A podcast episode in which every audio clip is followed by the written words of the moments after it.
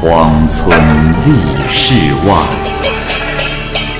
孤灯笑蓬莱。雁作人间雨，旷世岂了斋。鬼怪胡银娥，休当孤望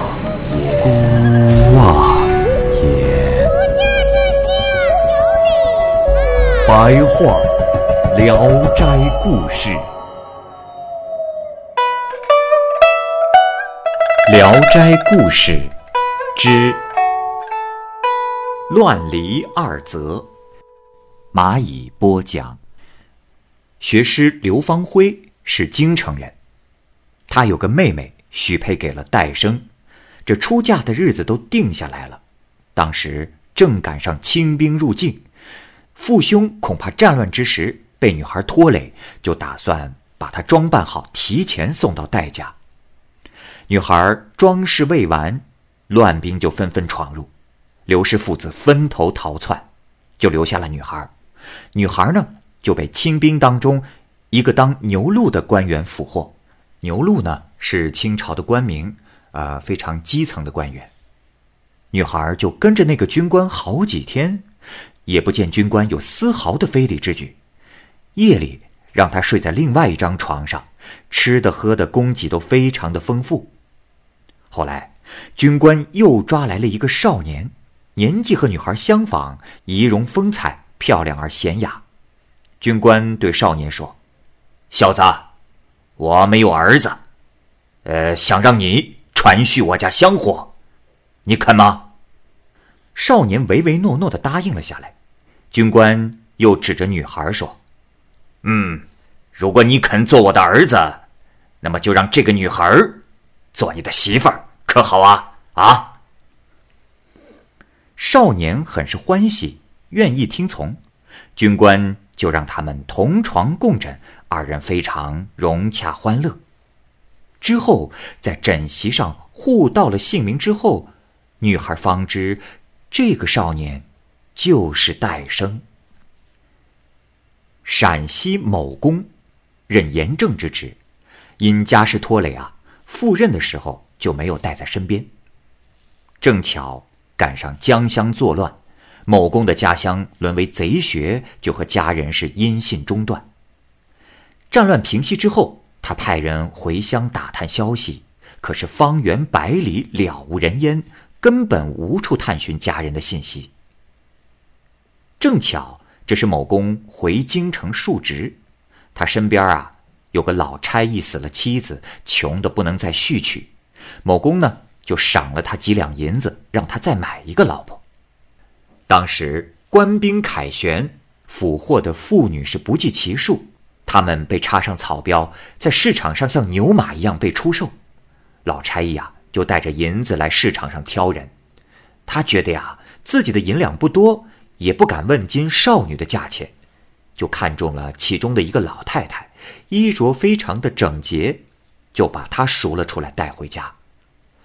老太太坐在床上，仔细的辨认之后说。啊！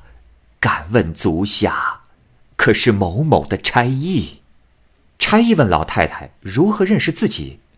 老太太说：“前些年，你不是跟着我儿子当差吗？怎么不认识啊？”老差役大惊失色，赶紧报告了某公。某公看那老太太果然是自己的母亲，他痛哭了起来，并加倍偿还了赎金。老差役因为银子多了，也就不屑于再谋求老太太。他呀，又到市场上看见一个三十多岁的妇人，风度超群，就把她赎了回来。走在路上，妇女边走边看着他说：“啊，大哥，你怕不是某某差役？”老差役又一次吃惊的问他如何认得自己。他说。当年你跟着我丈夫当差，又如何不认得？老差役越发的吃惊，领着他去见某公。某公一看见他，正是自己的夫人，他又悲伤的失声而哭。这一日之间，母亲妻子重聚，真是喜不自禁。某公呢，就拿出了百两银子，为老差役娶了个漂亮媳妇儿。有人揣测，这某公必有大德，所以鬼神才为他的德行感应。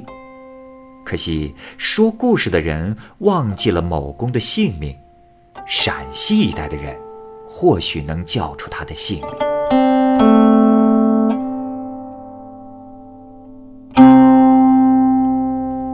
幻蛇，在山东泗水县的大山中，先前有座寺院，寺下里没有村落，人迹罕至，只有一个和尚住在这个寺院里。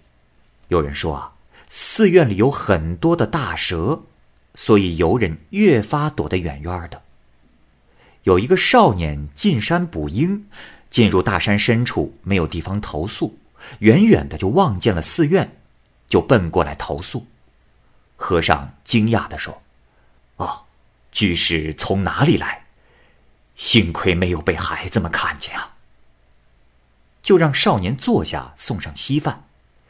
还没吃完，一条巨蛇就走了进来，有十余围粗，昂头面对客人，愤怒的目光像闪电一般。少年非常的恐惧，那和尚就用手掌拍打蛇的额头，喝着说：“出去！”蛇就低头钻到了东边的屋子里，他蜿蜒爬了好一会儿，身子才看不见了。那蛇盘伏在屋子里，整个屋子都被占满了。少年心中害怕极了，直打哆嗦。和尚说。啊，呃，居士莫怕，呃，这些都是我平日豢养的，呃，有我在，呃，不妨事。我所担心的，若是你独自一人遇上他，可就麻烦了。少年这才又坐下，又有一只蛇爬了进来，比先前的稍小一点，约五六围粗。见到客人，立刻停了下来，目光闪烁，吐着舌头，和先前的蛇。一般模样。和尚又斥骂他，他呢，也进到了屋子里。这时啊，屋子里已经没有他伏卧的地方了，就把一半的身体缠绕在房梁之上，墙壁上的土都被他摇落下来，落地有声。少年见状是越发的恐惧，整个夜晚都不能成眠。一大早就起来，少年想要回家，和尚啊。就送他走出屋门，只见墙上、台阶下到处是碗口粗的、杯口粗的蛇，它们或是爬行，或是盘卧，个个不一。只是一见生人，都做出张口吞噬的样子。少年害怕，就依靠在和尚的肘腋下面走了出来。他让和尚一直送到谷口，才敢独自回家。我的家乡有一个旅居河南的人，寄住在蛇佛寺。寺里的僧人准备晚餐，肉汤特别的鲜美，而肉呢都是一段段圆形的，很像鸡脖子。他感到很奇怪，就问僧人：“啊，敢问这是杀了多少只鸡，才能有这么多鸡脖子啊？”僧人回答说：“施主，这是蛇段。”客人一听，吃一大惊，出门就呕吐了一通。到了夜里睡下之后，这客人觉得胸口上有东西在如如爬行，一摸原来是蛇，顿时跳起来大声惊呼。僧人起来说：“施主莫怕，这是常事，何足大惊小怪啊？”于是就用火照墙壁，只见。大大小小的蛇爬满了墙，床榻的上下也全是蛇。第二天，僧人领着客人来到佛殿上，这佛座下面有一口大井，井中有条蛇，粗的像大坛子。他把头伸到井边却不爬上来。点上火，往井里一望，只见井底的蛇子蛇孙数以万计，都聚集在井底。僧人说：“先前这蛇出来为害，佛就坐在上面镇压住它，祸患才得以止息。”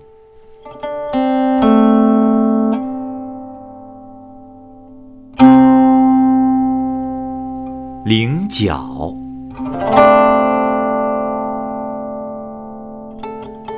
胡大成是楚地人，他的母亲一向信佛。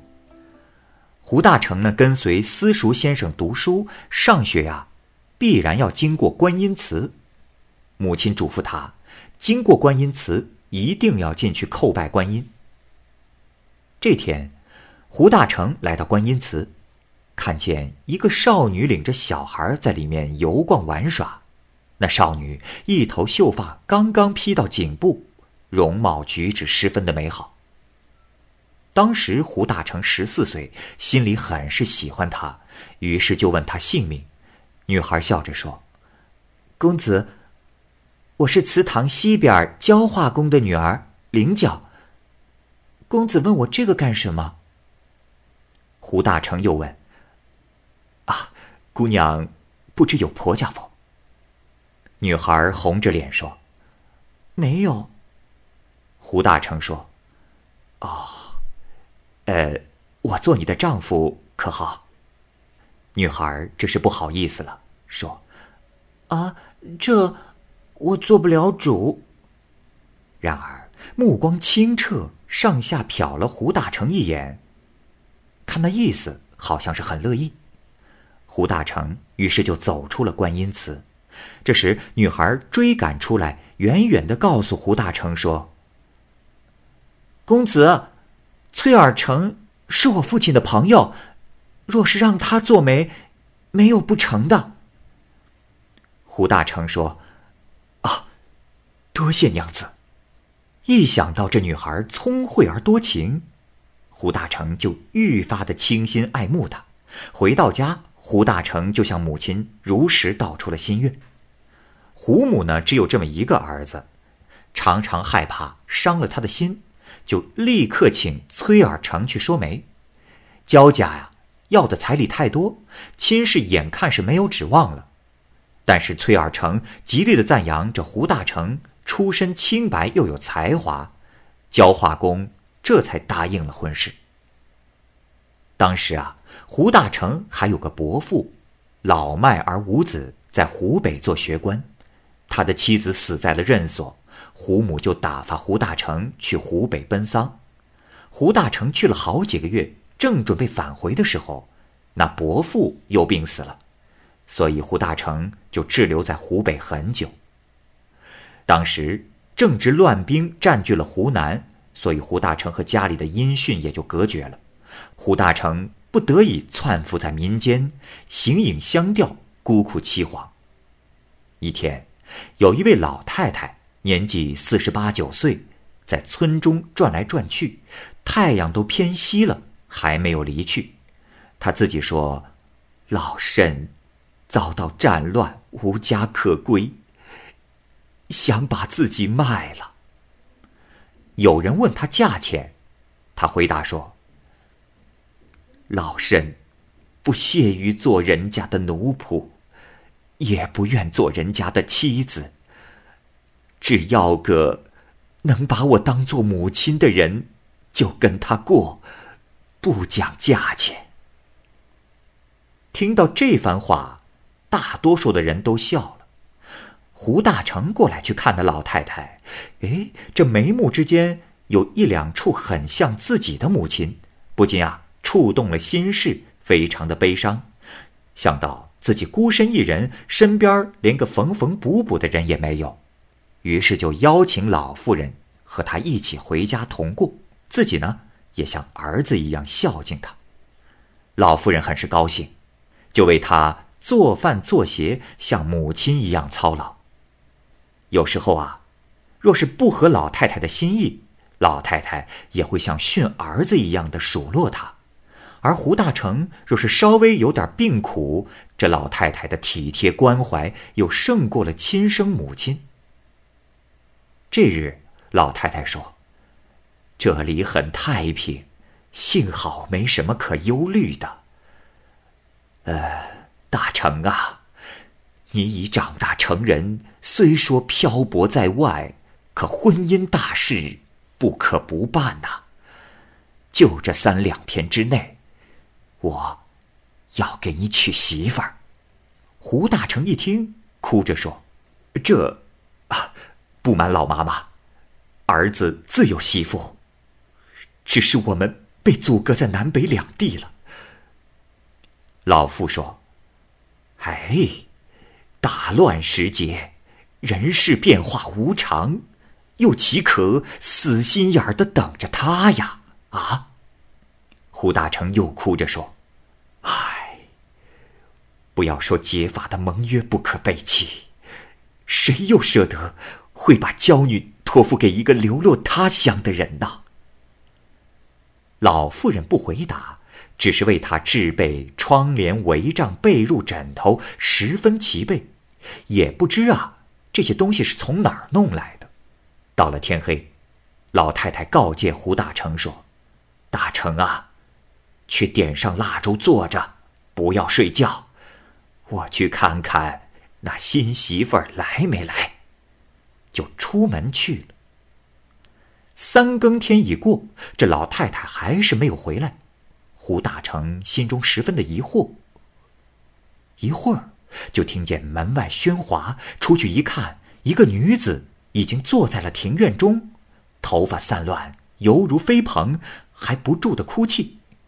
胡大成吃惊的问道：“你，你是什么人？”他也不回答。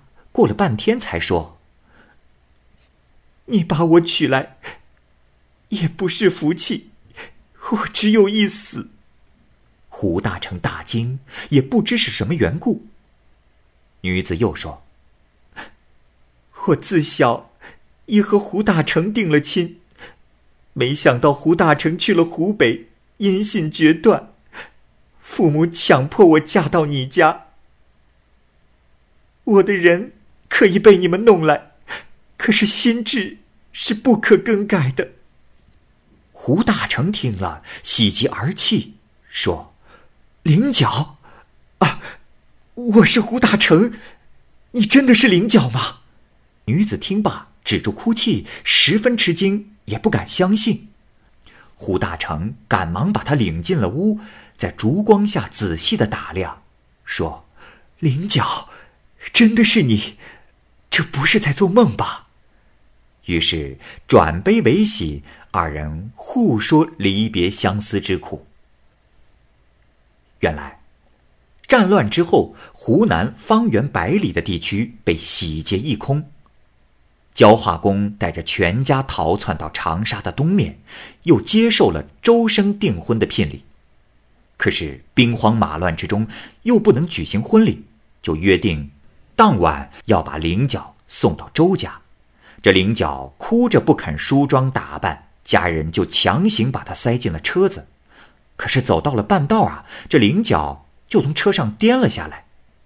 突然呢，有四个人抬着轿子来到跟前，说是周家迎新娘子的，就扶着菱角上了轿子，轿子就快得像飞一般，到了院门口才停了下来。